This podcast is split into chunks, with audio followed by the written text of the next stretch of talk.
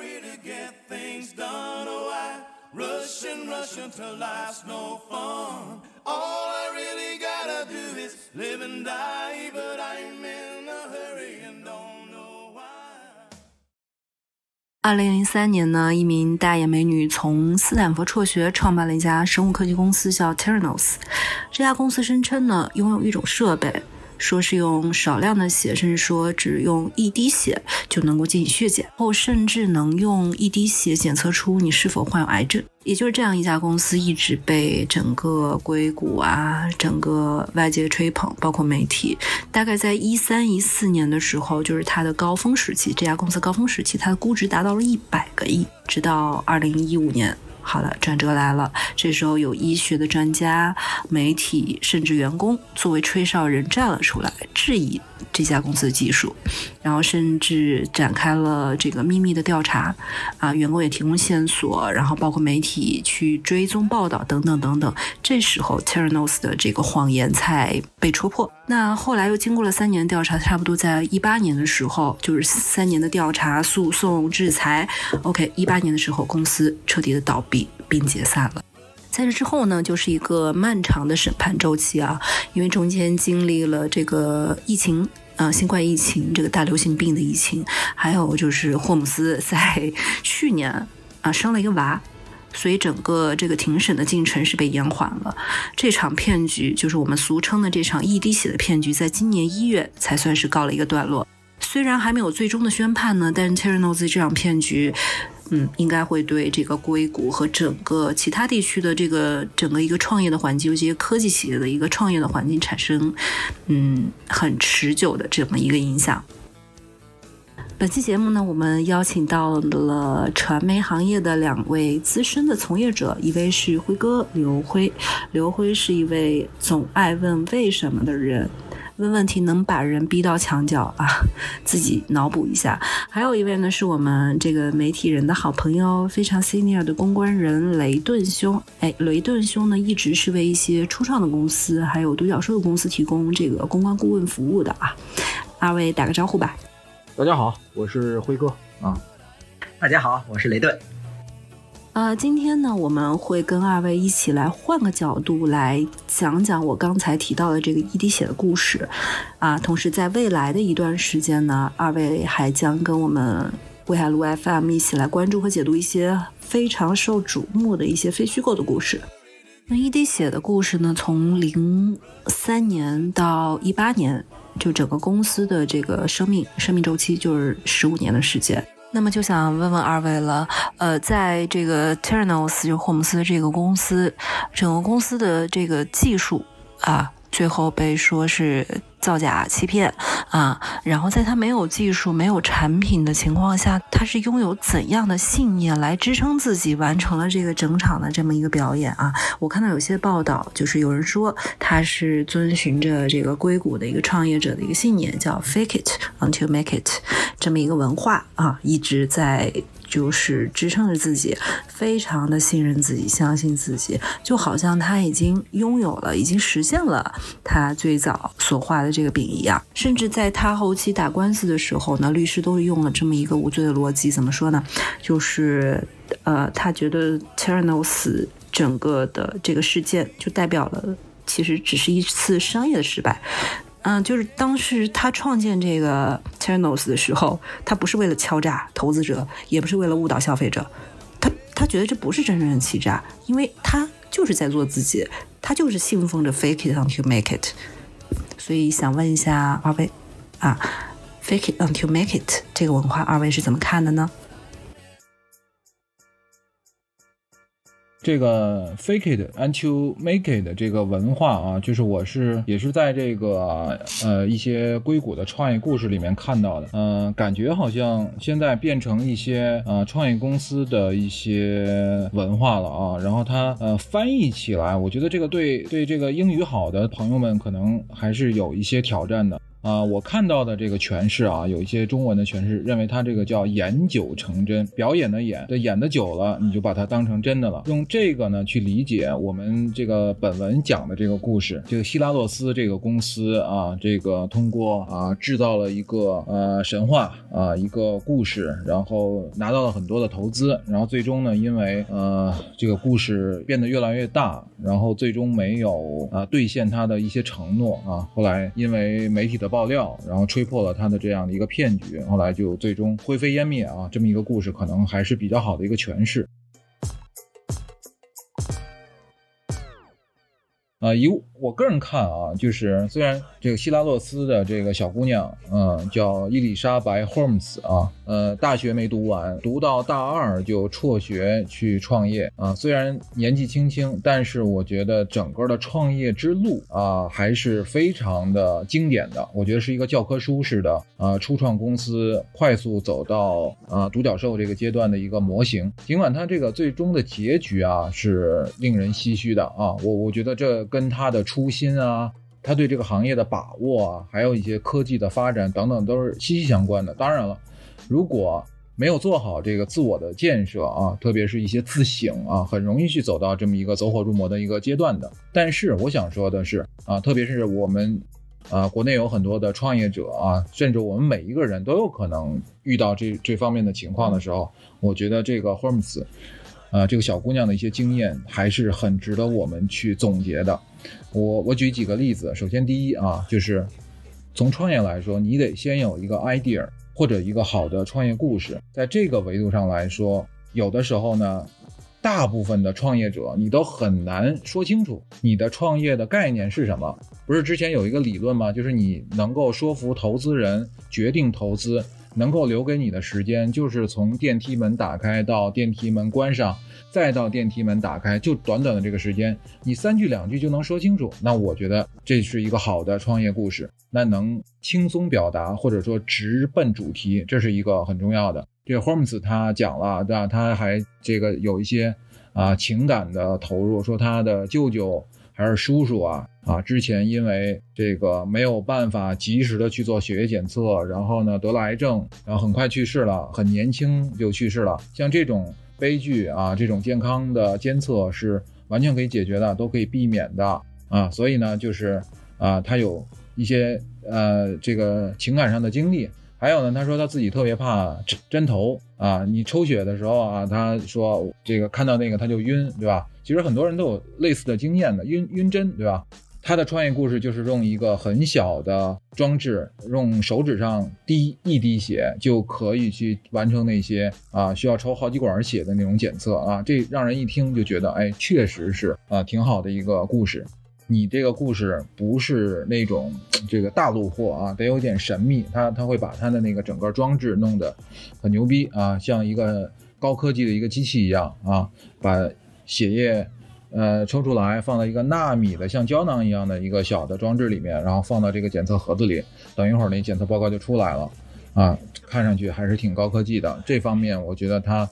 呃很有一套啊，很有一套。嗯，这跟乔布斯当时。这个大家如果看过乔布斯传的话，看他那个第一次把那个三 GS 那个手机，啊，正式发布会推出之前啊，做了多少的准备？怎么样把那 P T P P T 啊做好，让全世界能够看到一个啊这个能打电话的 Apple 是吧？其实说说实在的，当时他的逻辑就是一个能打电话的 Apple 吧，对吧？但是他要把它变成一个划时代的一个产品，确实做了很多的包装工作，我觉得非常有类似的地方啊。第二，这个 Holmes 这个女孩啊，也很会包装自己，那她很典型的就在学习乔布斯啊。虽然说这个事情败露之后啊，很多人反思说这个这个小姑娘有点做作啊，你学的都学的是皮毛啊，比如说她穿衣服的风格啊，专门选那个黑色的高领衫。拉开他的衣橱，全都是一样的，跟乔布斯的穿衣风格很像啊。说话的时候呢，故意低八度，因为他年轻嘛，一个小姑娘想装的成熟一点，就一个办法嘛，就是这个声音低沉一点啊，显得很有经验和深度啊。这个我觉得也非常理解。像我们很多小年轻啊，这个为了表现的成熟一点，都喜欢留胡子，对吧？你看岁数大的谁留胡子？都刮把脸刮的这个泛青啊，反而是小年轻很喜欢蓄须啊，留点胡子，感觉好像远远看着你是有点经验的老炮儿，其实呢，呃，还是个嫩鸟，对吧？我觉得这是一个呃风格的。第三个啊，他很会结交权贵。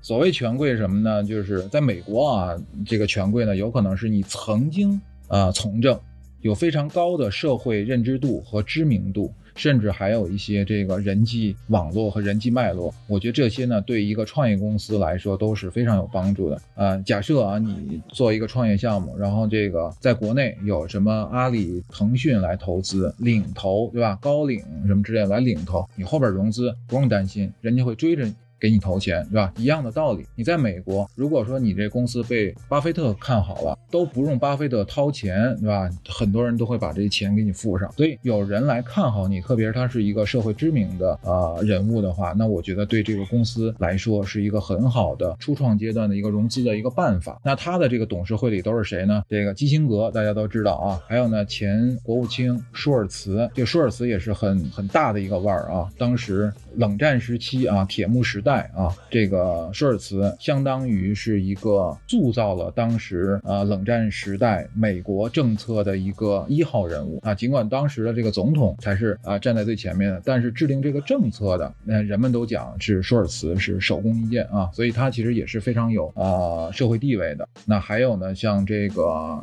这个这个默多克啊，媒体大亨，对吧？这个也是他董事会的一个成员。所以这个呢，后面我会再讲一下，这其实又是一个媒体反噬的一个。个故事，再有呢，就是我们讲的这个呃媒体的作用，对吧？呃，这个小姑娘怎么样才能让全社会都认可你是一个创业新星，或者说你是有这个光环的？当时就是《财富》杂志给她做了一期封面的报道啊。这篇报道出来之后，然后整个的华尔街，然后这些媒体都开始关注到这么一个啊，看上去是一个高大上的科技类的公司，又是一个硅谷的新秀啊，又年纪轻轻，他的履历特别像他的这个前辈啊，乔布斯也好。什么扎克伯格也好，等等等等，有相似的经历，所以啊，媒体帮你推上了这个舞台的中央啊。当然了，如果你没有用好，或者说你的方式和方法，你在愚弄媒体啊，在愚弄公众，最终你还是会被媒体反噬的。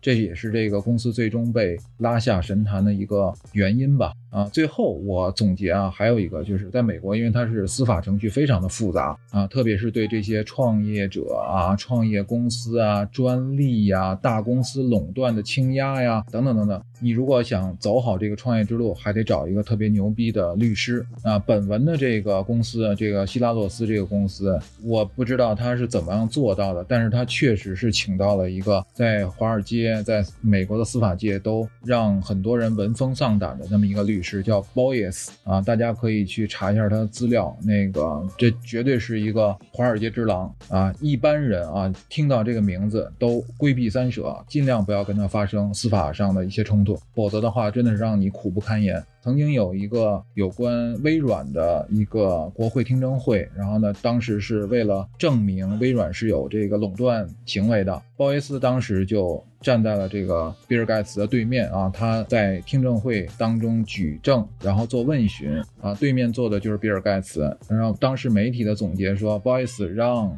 比尔盖茨在国会听证会上被放在火上烤了二十个小时，所以你想这个这样的一个律师来帮你保驾护航。那确实是少了很多的麻烦。当然，这是一个典型的美国的创业公司的故事啊。我们中国有中国的国情，但总的来说，这几点其实我觉得都是啊，一个创业公司，你想走好创业路，想在早期做好你的财务管理、融资管理、企业形象、企业治理啊，公司团队的一些信念、理念、愿景等等方面，其实我觉得都是有借鉴的地方的啊。这是我的一些看法。呃，我们好朋友 Layton 啊，长期是做一些创业公司啊、大公司的一些公关服务的，他其实也有很多的这方面的经验。然后你 Layton 帮我们分享分享。呃，这个词呢，其实基本上就是硅谷那边创业的一个信条，叫 “fake it until you make it”。中文其实比较呃不太好翻译啊，就是一定程度上呢，辉哥对这个词其实有一个演绎，概括为“演演久而真”或者“演长而真”，意思是你演的时间长了，你就相信了。如果让我从英文的原意来进行阐释的话呢，我觉得其实 “fake it” 用的不太稳妥。正常的从一个讲究诚信和讲究最终呃实效的一个创业者的角度来说呢，我觉得可以把这 fake it until make it 呃演绎为扩展为这样一个说法吧。首先是 believe it，then you present it until you make it。第一层意思呢，就是说你作为一个创业者，其实你需要对自己选择的道路和自己的产品以及你的商业模式有一个非常坚定的信心的。我们都知道，创业其实是一条九死一生的路，你整个的创业过程中肯定会遭到无数的挫折和打击。如果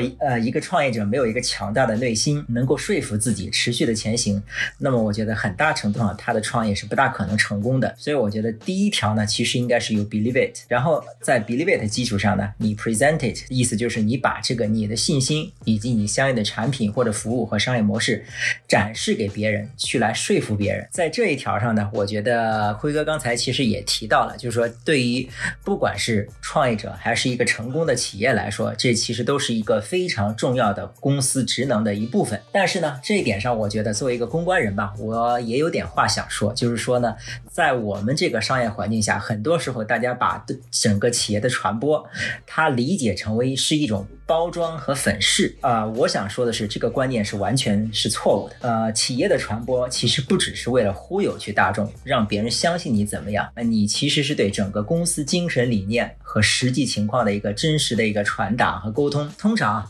很多中国企业会把企业传播称仍然称为宣传。我觉得呢，整个企业的传播或者说公关工作活动，其实是一个建设工作。它建设的是什么呢？第一个是整个企业的企业信念、理念和呃核心信息的一个建设系统。这里面你就是你相信什么，你对外传达是的是什么，而不是说编造这套谎言。然后第二条建设意义体现在哪里呢？它建设的是你和客户、和你的消费者和。投资人等等监管者，所有这些利益相关者群体的一个信心和一个互动的一个关系。企业的发展过程中呢，你随时随地都会需要这样一种良性的一种互信，包括融资的时候，包括你在企业发展过程中遇到挫折的时候，你总是希望能得到外界的谅解和帮助的，对吧？甚至在形势特别危急的时候，你甚至还可以从这些相信你的。利益相关这种群体中得到一定的支持，所以说呢，呃，在这个地方呢，你 present it，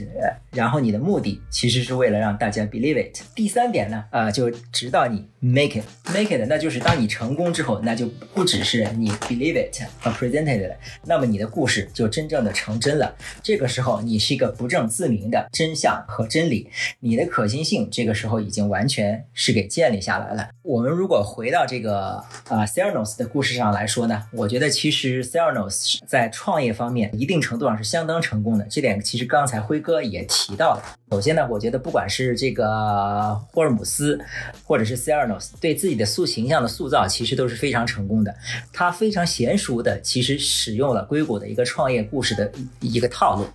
什么套路呢？其实就是这个套路，其实在斯坦福也有相关的创业培训，那就是呃，创业者本身呢需要找到。一个痛点，然后呢，他把这个痛点和整个社会的利益关联起来，在这过程中呢，最好还能和个人的经历和这个感悟把它注入进来，然后再扩展到整个社会的宏观层面，带来整个具有普适性的一个价值或者说社会社会意义。在这个方面，他讲的故事，你说他从自己的家人的这个得病的过程，以及他对自己这个扎针抽血这个过程的恐惧引申开来，成为改变整个医疗检测模式，降低整个医疗成本，然后呢，帮助人们诊断。更多疾病的这样一个呃使企业使命，他对自己的包装其实是非常成功的。但是呢，他在这里呢，我觉得就是说，这个企业从创立到这个事发，差不多其实已经经历了十多年。对于一个创业企业来说，我觉得其实能坚持十多年，已经是非常了不起的成就了。呃，但我觉得它出现问题的一个地方呢，就是说它在这个 believe it 到这个 presented 的这个过程中呢，它 present 的已经不是自己 believe it 的东西了，或者说在事实上它呈现的不是一个真正的现象。那么的一定程度上，它走到了贬义上的 fake it 这个阶段，已经走到了事实的一定程度的对立面。所以我说呢。对于这家企业来说，它的故事其实是非常非常有有趣的，而且很多角度可以来进行衡量和思考。那二位讲的这些呢，我们能看到，就应该是出于职业习惯吧，就是二位都是很善于去挖掘这个人身上的一些信息点啊，一些亮点，一些故事的。那嗯。就雷顿兄作为一名老公关了，其实身上带有很浓厚的这个公关人特有的这种，呃，谨慎、理性，怎么说，客观，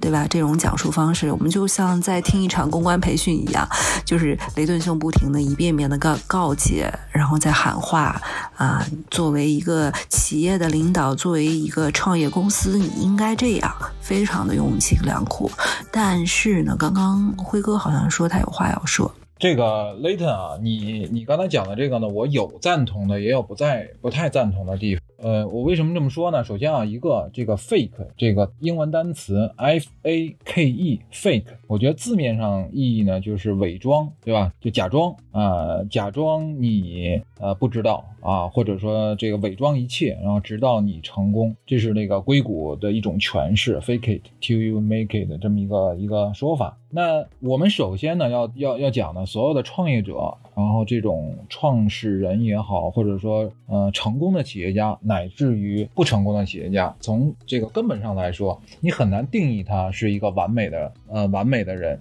甚至你都很难说他是个好人。企业和企业经营和道德以及你的这个呃处事的方式来说，呃，即便是在不触触犯法律的情况下，我觉得也很难说我们的呃有多少的企业家都是很 nice 的啊，让人很尊重的那种，我觉得都很难做到了啊。你比如说那个咱们硅谷最出名的那几个这个才俊啊，青年才俊，什么企业家、伟大的创业者、伟大公司。的这些创业者有几个，我觉得是值得这个从道德层面上来说是很让人欣赏的。我觉得这很难做到。乔布斯，对吧？除了我们普通用户来说，凡是跟乔布斯一起工作过的人，很少有人会认为他是一个好人。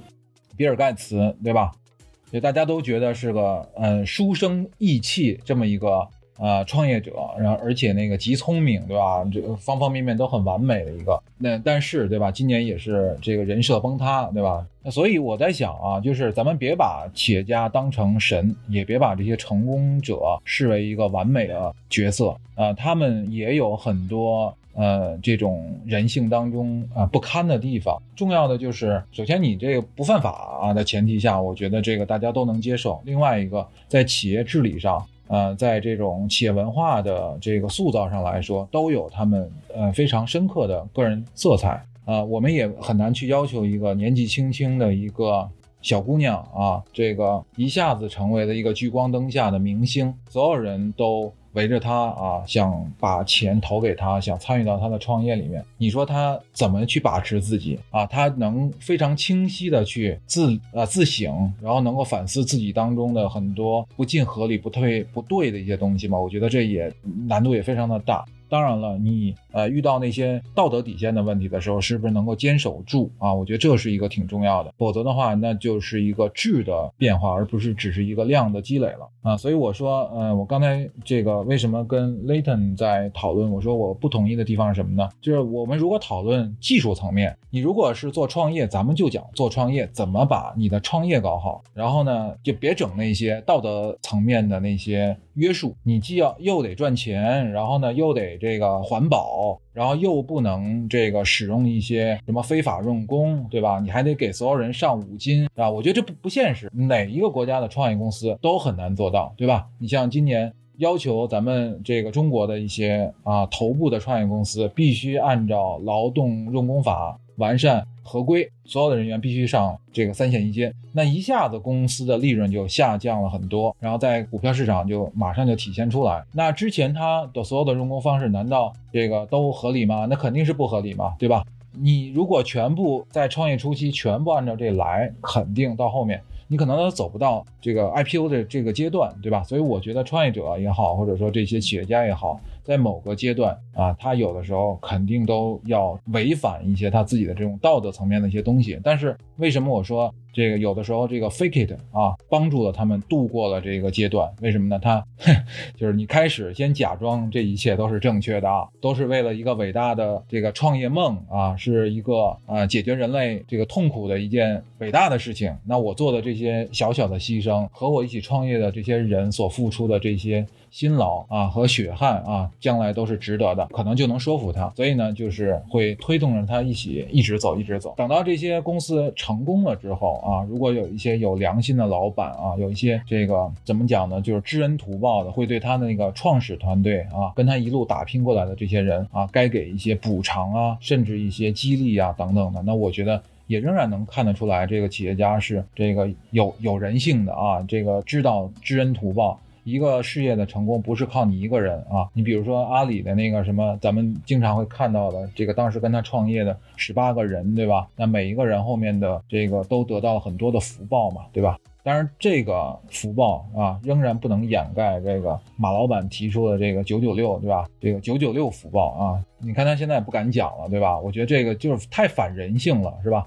你企业家你再成功，对吧？你不能总是把一些。这黑的说成白的，或者说把这些就明显违反我们的一些常识，或者违反我们的一些公序良俗的一些事情，您提出来，对吧？我觉得这肯定是不对的。你不能因为你在某些方面的成功就为所欲为，对吧？想说什么说什么，然后什么你说的什么都对，是吧？我觉得这这肯定是不对的，不合理的。这是我的意见啊，雷腾。好的，其实刚才辉哥提到了一个很有意义的观点，就是说，呃，人们对整个企业，包括其创始人的这个，呃，道德形象的期望，以及实际这个操作过程中的这样一个落差，以及他实际受到的限制，我觉得这点呢，其实我和辉哥呃没有这个其实很大的分歧。这个问题呢，我觉得还特别具有现实意义。为什么说呢？第一，呃，文化环境不同，可能在国外呢，大家可能觉得创业就是创业吧，就是说大家是 that's it。然后呢，你每个人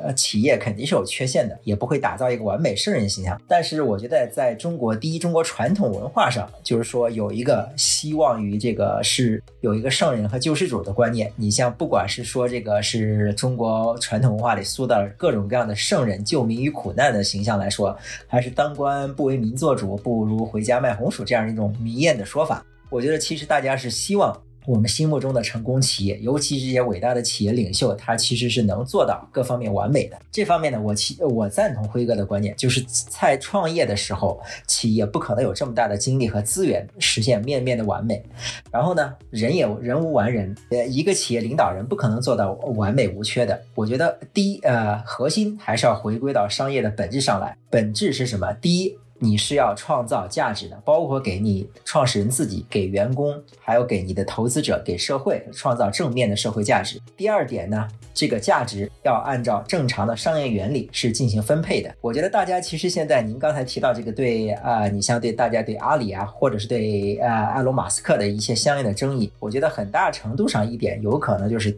提及到这个在对企业这个发展过程中，它是否真正履行了企业自己的社会责任，包括相应的法律法规。的规定啊，这方面其实人们还是关注，而且对他们是有所期望的。虽然大家理解这个事情不可能是十全十美的做到。然后呢，还有一点就是说，你这个企业成功了之后，你是否真正的回馈了社会？这些普通、最普普通通、最底层的员工有没有收到相应的福报？我觉得这点其实是成疑的。我想这也是为什么说，其实有种说法，资本是天生是带着原罪的。我想大家现在没有人苛求企业去完美，但是呢，在一个法治日益完善，而且整个社会民智和日益觉醒的一个条件下，我觉得是。创业者和投资人在对这方面其实应应该有一定的警醒的意识。我觉得可能民众其实对此的期望啊也也是这样，而不是说真的期望一个完美的人。嗯，对我们其实有些共识啊。我就是为什么我把这个呃提出来，因为咱们今天谈很多关于 fake it，嗯，to you make it 这个的理念嘛。你是你是先把它定义成一个善的，或者说你是把它定义一个中性的。或者是把它定义成一个，就是一个，嗯，呃，术方面的一个做法你你把它当成一个战术，对吧？而不是一个战略。在战术层面来说，我觉得这个 fake it 有的时候是非常具有呃这个迷惑性的，或者说这个隐蔽性的。你你比如说我我我我讲这个公关啊，就是就是现在咱们国内的这些创业公司啊，稍微创业的情况比较好了之后，特别重视公关，对吧？我呢这个做媒体很多年，一度啊觉得公关是个宣传，就是怎么把你这个故事说成个花儿啊。后来呢，这个随着这个这个。见识越来越多，或者说接触越来越多，你发现其实公关是个很全面的、全方位的事儿。就像刚才雷 n 讲了，对吧？这不简简单单的是怎么把你的这个企业故事讲好，其实还涉及到方方面面的，而且它是一个系统性的工程。但是我要讲的是，实际上现在有多少的企业家理解公关、认可公关，或者说是在好好的在使用这个工具的，其实我觉得都非常的少，而且甚至就骨子里面是他的一种不信任。我讲几个这个我自己的一个理解啊。首先，你看啊，这个做得好的公司都会成专门成立一些公关部啊，就是自己的公司里面有一些公关的专业人员。那有些大公司呢，喜欢从媒体挖人啊，因为他们认为稿子写得好，或者说你有一些媒体的啊这个人脉关系，能解决一些啊关键时候能解决一些问题，所以他们习惯从媒体挖人。呃，无论是阿里啊。曾经的恒大呀，等等等等这些大公司啊，其实挖了很多媒体人去做公关的。那其实出发点就这么几个，对吧？一第一个，这些人原来啊，从业者有丰富的这个从业经验，然后呢，在做宣传的时候，他有得心应手的一些能力。第二，就是平事儿。啊，平事儿一旦出现了一些企业的负面等等的，我要找得到人，然后能够找得到对口的人，点对点的去沟通，去啊下稿子等等等等，这些可能有这方这些方面的考虑。但是你觉得你能够应付这些事儿，你找到了一些专业的人去帮你去处理这些事儿，时间久了，你自己就会膨胀，你就觉得没有什么是我办不了的，没有什么事儿是我平不了的，最终就会让。这个创始人让这个公司的企业家慢慢的就膨胀，然后失去了一些判断和理性，最终可能就会翻船，啊，所以我说，比如说这一次的这个讲到的这个故事，这个这个外国的创始人这个霍尔姆斯这个小姑娘，我相信她当时也有这样的一个打算，她专门去找默多克去融钱，是吧？她其实当时已经知道华尔街已经盯上她了。这个《华尔街日报》的记者已经开始通过各种各样的方式去收集材料和资料了，准备要写一篇大稿子。这篇稿子有可能会影响到他的生意，可能就会触及到他的那些不可告人的秘密，对吧？等等的这些，那他就去结识了谁啊？结识了《华尔街日报》的背后的新闻集团的大老板默多克啊。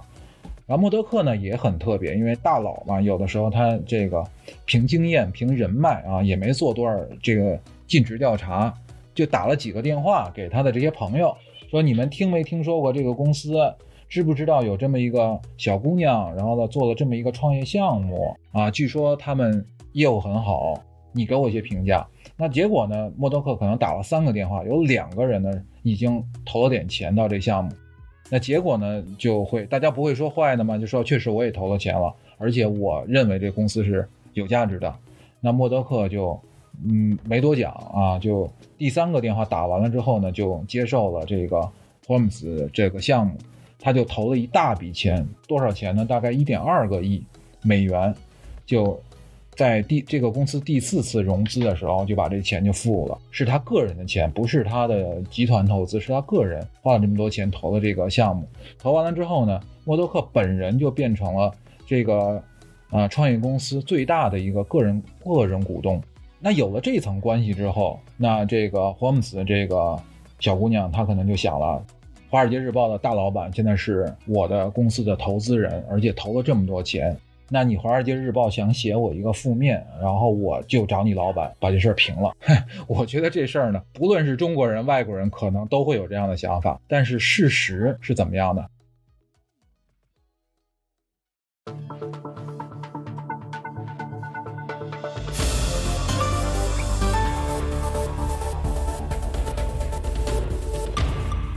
事实是默多克两次拒绝了他。然后默多克呢，我觉得也不是白给的，能够成为全世界认可的媒体大亨。我说这“认可”两个字，它有两层含义，一层含义是爱他的人会非常爱，恨他的人也会非常恨，但是没有人敢说他干的这个活儿是不对的。就像这一次，这个希拉洛斯这个公司的这个小姑娘 Holmes 去找他，然后默多克对他讲。用我们自己的话来说，就是专业的人干专业的事儿，稿子的事儿交给记者和编辑，他们会处理好的。我就算是他们老板，我跟这个编辑部是有防火墙的。就这么一个理由，两次拒绝了他。特别是在第二次的时候，《华尔街日报》的这个记者，当时呢，这个稿子已经在复印的过程中了，就是马上就要出刊了。他呢是在这个办公室的，呃，跟这个编辑在讨论这个稿子的时候，他后来在书中回忆说，就在此刻，他的楼顶上，他的老板默多克正在接待他写的这篇负面报道的这个对象的公司的创始人老板，两个人在做讨论，显显。就被毙掉。当然，他说险险被毙掉是那个霍姆斯是做了非常呃大的努力，想说服默多克把这稿子毙了。但是默多克啊两次拒绝了。尽管最后这件事儿给他带来了多少损失呢？一点多个亿的美金啊，就全部灰飞烟灭了，跟这公司一起就埋没了。但是通过这个事儿，我相信后来者都会相信，你要尊重媒体，不要。总是认为你搞定了一个人，搞定了一个，哪怕是他的老板，就可以让你在媒体上为所欲为，然后你就可以愚弄他，然后你就可以用谎言去解释另一个谎言。这篇报道当中啊，还有一个小故事，我觉得也特别的黑色幽默的。为什么这么讲呢？就是，呃，《华尔街日报》的这个记者叫约翰·卡雷鲁，然后他写这篇报道前后大概也用了三年多的时间。当然，这篇报道出来之前的那一刻，其实是非常紧张的。为什么呢？因为你知道，对方这个公司是接近一百亿，当时已经接近一百亿的市值啊，这么大的一个体量。而且你也知道，对方的这个法律顾问是号称华尔街之狼的这么一个 Boyce，一个大咖。你稍有不慎啊，有可能不但这个稿子不能解决问题，还能让你的公司染上。这个这个法律的官司啊，这是一个就是非常大的一个压力，在这个时刻呢，记者的压力很大，他的责任编辑的压力也很大。那他的这个责任编辑呢，当时是跟他在讨论这个稿子的时候啊，就是安慰这个记者说：“别着急啊，我知道你其实现在很想早点把这稿子捅出去，对吧？发表出去，出去之后呢，就在这个时刻能够引起更多人的关注，然后甚至能够。”得到最大的一个反应嘛？但是在这个时候呢，我给你讲一个故事。然后这个《华尔街日报》的这个编辑呢叫希克诺尔菲，然后呢他讲了一个他老家西西里的故事。那故事呢叫拉马坦萨的故事。拉马坦萨有一个呃仪式，有一个仪式，就渔夫呢，他每次在这个捕鱼的时候是带着这个棍棒和长矛，在齐腰深的水中啊，就站在那个海水里面等着，静静地站着。有的时候能长达几个小时，直到这个鱼呢都不再注意它们的存在。最后，当这些鱼啊都聚在它旁边围着它转的时候，就认为这可能是个树啊，还是个什么玩意儿，反正它不是个会动的东西。到这个时候，才是那个渔夫开始杀戮的时刻，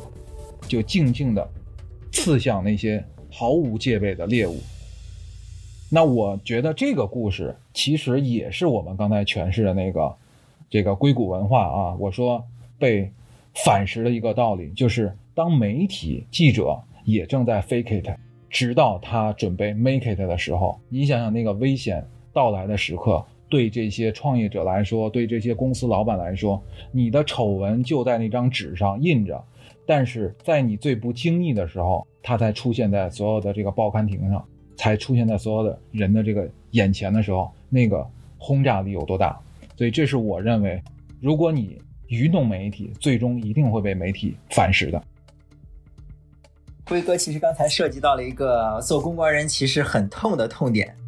企业对公关到底是怎么理解的？以我做了这么多年的感受呢，我觉得大部分企业或者人们还是把公关理解为宣传或者包装。宣传这个词在英文单词在国外里面其实是贬义的，propaganda 它是一种操纵性的一种虚假的形象的塑造行为。基于这点呢，我还是想强调一下，公关是基于良知的，对企业真实情况的一个传达和沟通，它建设的是整个企业的形象和整个外部对企业和高管的信任以及这个相应的一个支持。那么就是说，我觉得其实也就不会出现所谓的呃企业。啊，对媒体的依赖以及受到媒体的反噬这样一个情况，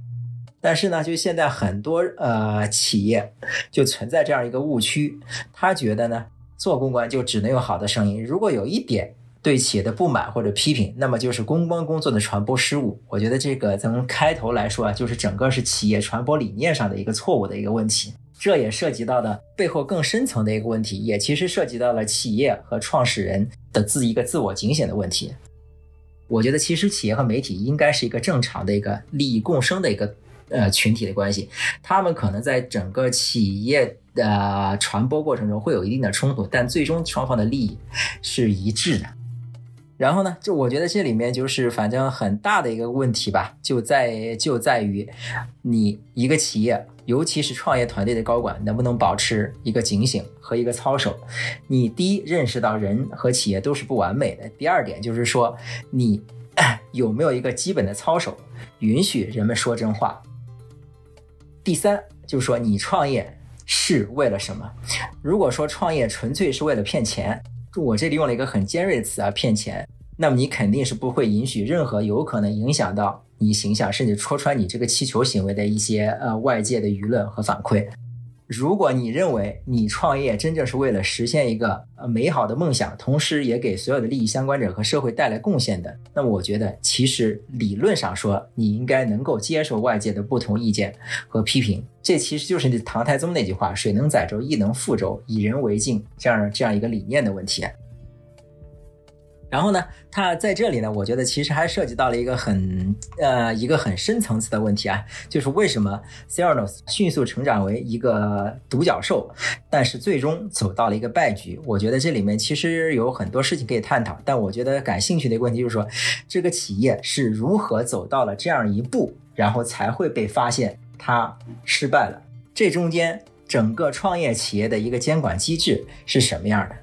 在 c e r n o s 这个故事过程中呢，我觉得第一点是整个人际关系网络和整个人际间的呃相互信任遮盖掉了一个最大的问题，就是对整个企业基本按情况的一个调查。人们人之间的信任和人际的关系凌驾在了整个商业的本质基础上，就是你这个商业的基础、你的差异化竞争能力和你的盈利模式在哪里。然后，在这个企业的运营过程呢，尤其对于创业企业，它的合理的商业秘密的保守程度，呃，或者说底线应该在于哪里？对于这 c e r n o s 这家公司来说啊，它用来抵挡外界质疑的一个重要借口，就是说我这一切都是商业秘密，我不能告诉你。而且还有这么多大佬持续不断的加入这个阵营，给他站台，导致最终提出这个问题的人，甚至都有可能发生自我怀疑。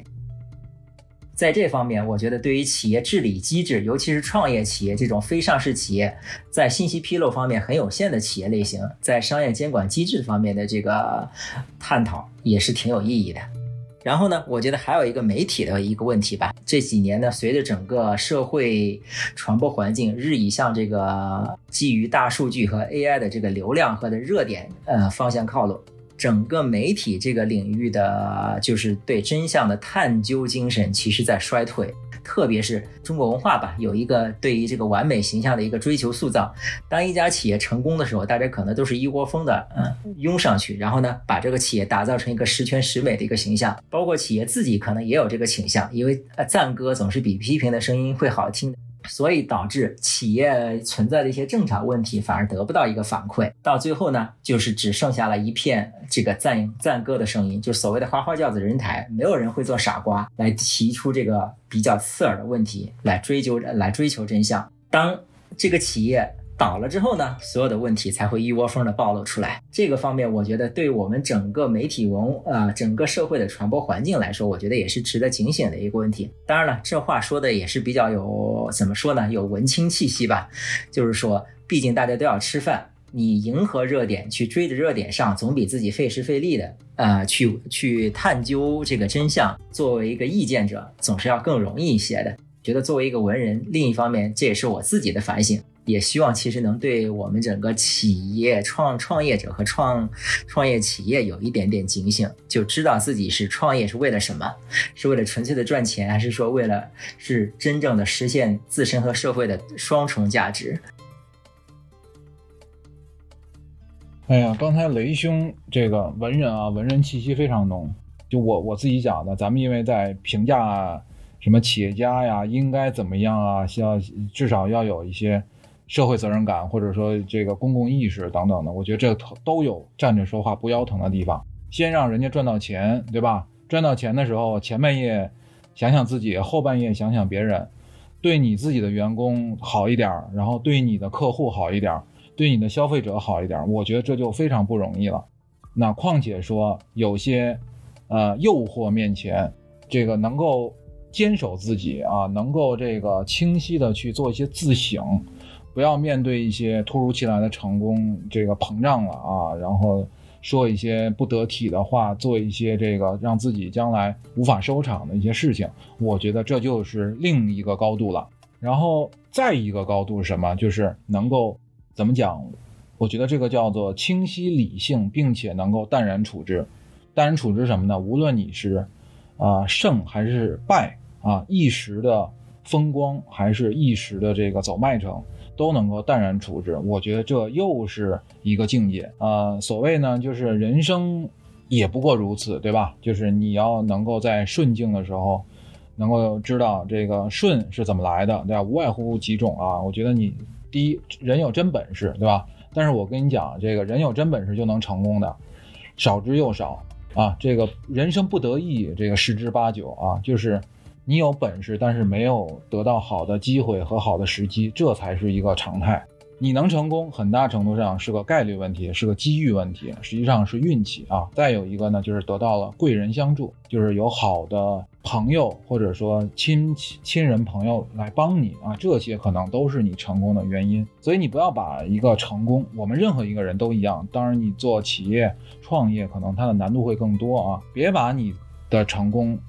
个人成分这个估计的太大。其实有的时候，个人的成分是非常占比非常小的。同样的道理，就是你遇到困难和挫折的时候，也别太矫情啊。这个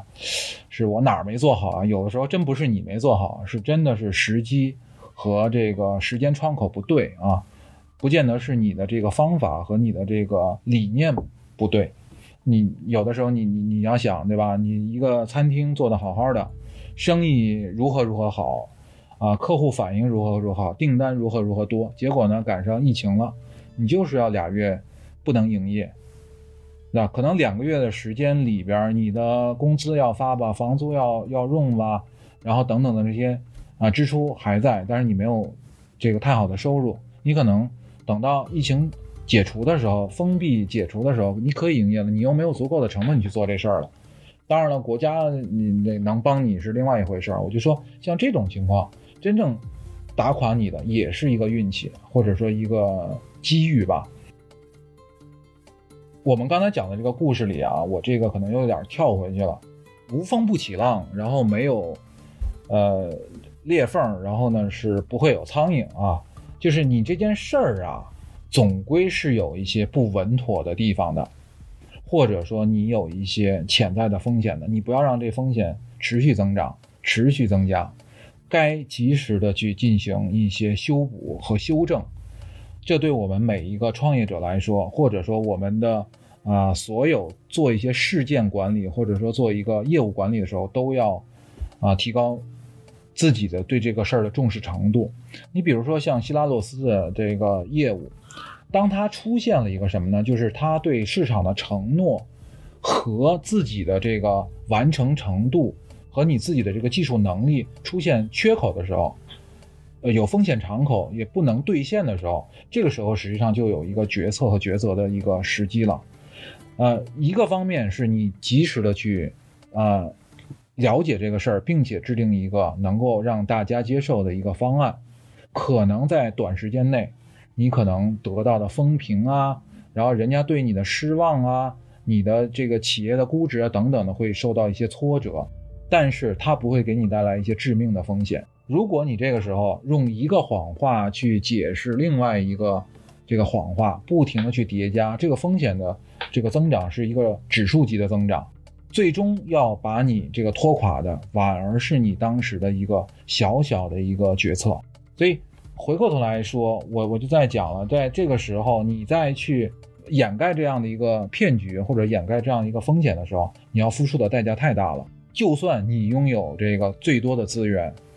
呃，有很多投资人的钱，你可以随意的使用，有这个美国华尔街最厉害的律师帮你去打官司，但是你是防不住这些吹哨人的。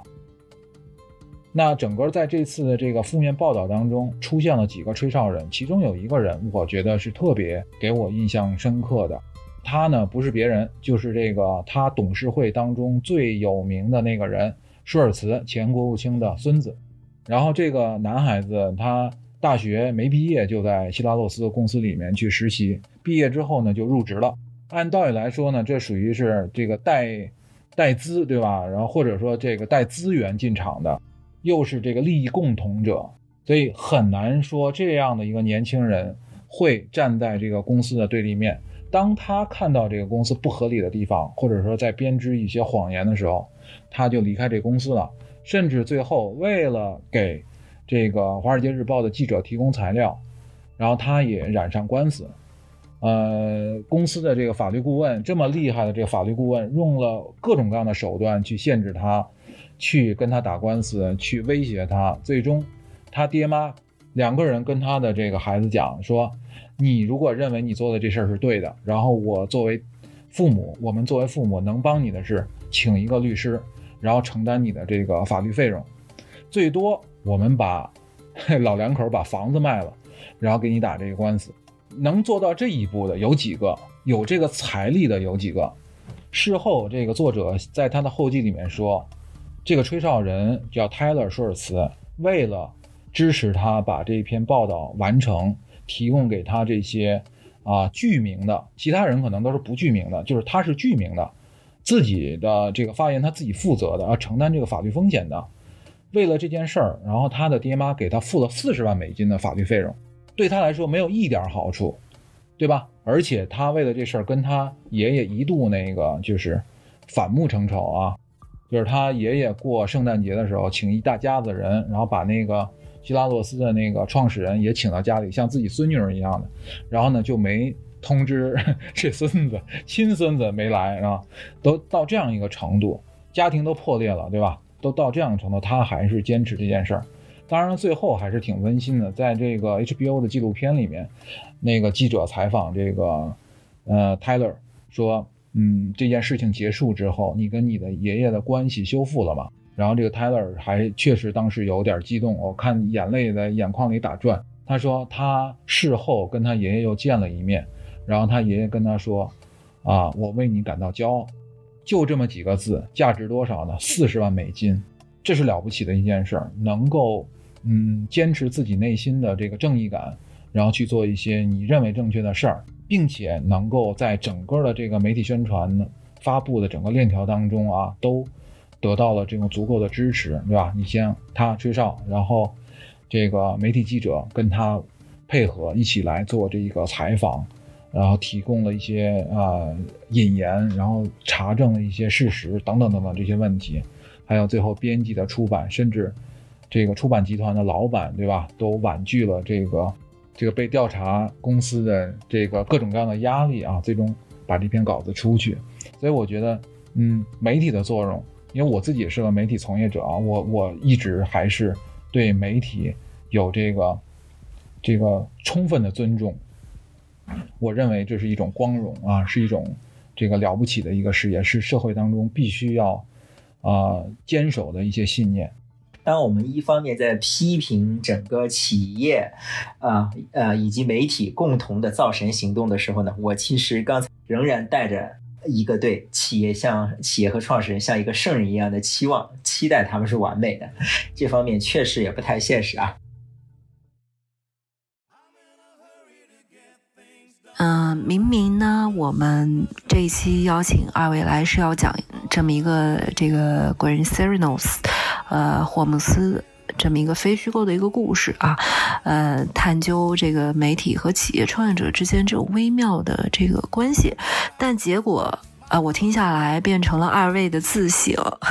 一媒体人和一个这个公关人的一个自省啊。这个霍姆斯从创业到这个陨落的故事，嗯，我们今天只讲了一小部分啊，只讲了只就着这个他跟投资者这个关系，跟媒体的关系，甚至包括跟这个员工啊，这个这个吹哨人的这个关系，我们就讲了一小部分。但是更多的呢，其实大家可以去翻一翻。呃，在一八年的时候，《华尔街日报》的这名记者。就是最早爆料他的这名记者 John Carroll 就写了一本非虚构的小说，关于整个这个 ED 血的故事，嗯，就叫《坏血》啊，《坏血》的这么一部小说。同时，他还被那个 HBO 做成了纪录片，呃，今年年初的时候应该是上了，就是。另外一部就是关于他的这么一个网剧，啊，是这个 Amanda 主演的啊。接下来呢，还会有他的电影，也就是大家感兴趣的话，其实是可以去看一下他整个这个小说呀，呃，网剧也好，然后可以更更全面的了解整个故事的全貌啊。以上节目是威海路 FM 的非虚构读物的栏目，正在小宇宙等播客平台播出。你的支持将鼓励我们更努力地记录这个时代，哪怕能推动一点点的进步。